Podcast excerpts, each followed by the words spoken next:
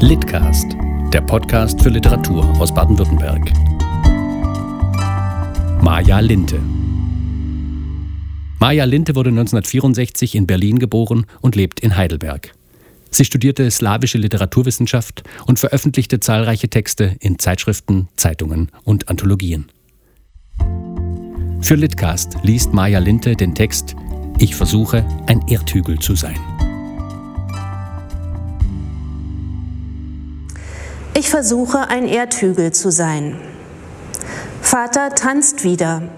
Ich lege die Handflächen nebeneinander, kein Spalt soll mehr sein zwischen den Fingern, schlage die Hände vors Gesicht, halte sie vor die Ohren, wieder vors Gesicht, vor die Ohren, vors Gesicht.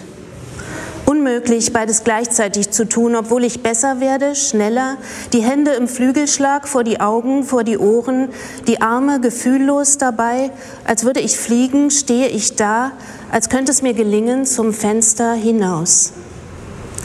Mutter will nicht tanzen, nie. Es schüttelt den Vater, denn er kann gar nicht tanzen, nicht wirklich, als gehöre er nicht hinein in seinen Vaterkörper, als schlackere der Körper um den Vater herum, der still dasteht, inmitten seines tanzenden Körpers, den er erträgt, wie einen ungebändigten Teil seiner selbst. Die Mutter hat sich abgewandt von seinen schlenkernden Gliedern. Man sieht deutlich, dass sie ihn nicht mag, den tanzenden Vater, sieht auch, dass sie glaubt, kein Recht darauf zu haben, ihn nicht zu mögen. Heute, gestern, vielleicht gar nicht, vielleicht noch nie. Er blickt auf dieses vielleicht noch nie auf dem Rücken der Mutter, wirft seine zappelnden Glieder nach ihr aus, als wolle er sie im Tanze umschlingen, verschlingen vielleicht. Ich lege die Handflächen aneinander, mit den Fingerspitzen nach oben zur alten Frau Kagel hinauf, die im Stockwerk über uns wohnt, und wünsche mir, dass der Vater seine zappelnden Glieder wieder an sich nehme, wünsche mir, dass der Tanz so schnell zu Ende ginge, wie er begonnen hat, wie doch gerade eben noch gar nichts zu sehen war davon.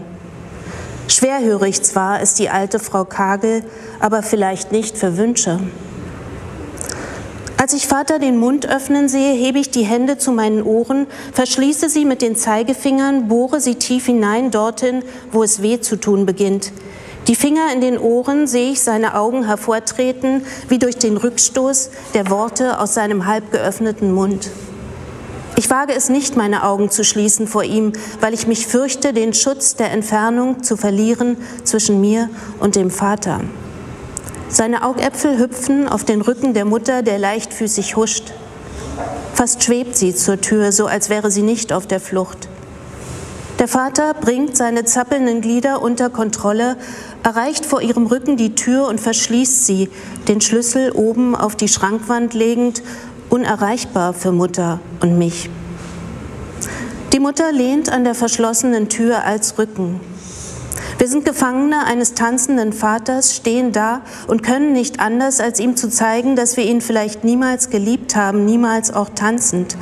Dass vielleicht alles ein Irrtum, dass wir nicht seine Frau und sein Kind, weil solch ein tanzender Vater nicht passt in eine Familie, nicht in unsere, in gar keine, weil doch keine Familie tanzen kann auf Bestellung des Vaters. Und niemals will er so sehr von uns geliebt werden, wie wenn er tanzt.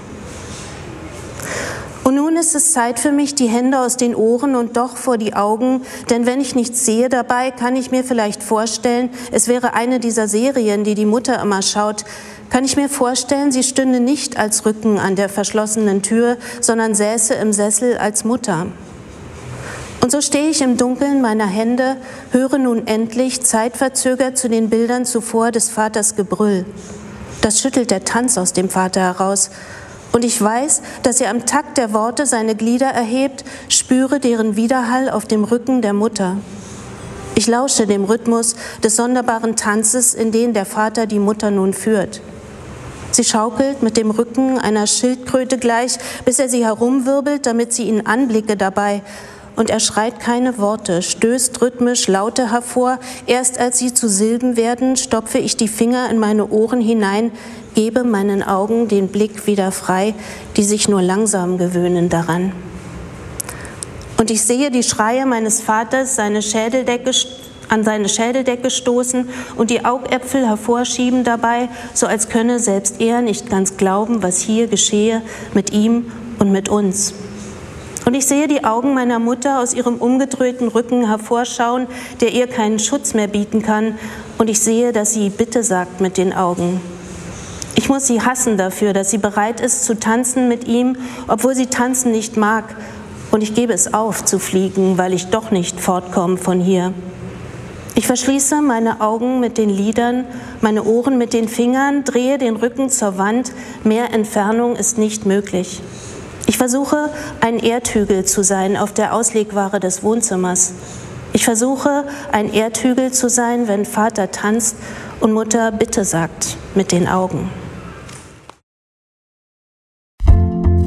Sie hörten den Litcast, den Podcast des Förderkreises Deutscher Schriftsteller in Baden-Württemberg. Weitere Informationen im Netz unter www.schriftsteller-in-bavü.de